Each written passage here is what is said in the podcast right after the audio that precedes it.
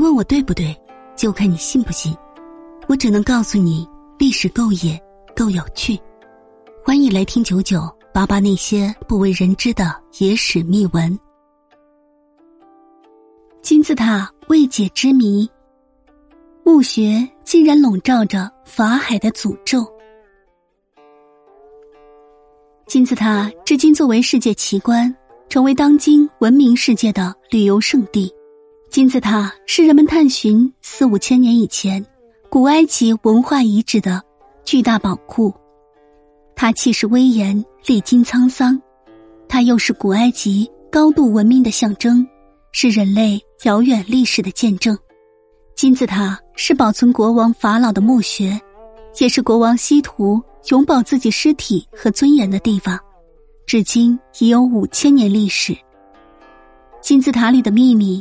吸引着许许多多好奇的勇士，以及探险考古者的神往，有不少人不顾骤雨闯入墓穴，但均一一死去。传说，一七九六年八月，拿破仑远征埃及时，就曾经雄心勃勃的单独进入了金字塔墓穴。他出来时，人们见他张口结舌，面如土灰，说不出话来。不久，他就死去了。在几年以前，数十名进入墓穴的学童，也竟然闪电般的中邪死去。一九六二年，开罗大学生物学博士发现许多人是感染上一种曲霉丁菌致死的，但是经过电子显微镜下进一步研究发现，这种细菌并不是揭开法老诅咒之谜的最终答案，因为许多进入墓穴后死亡的人。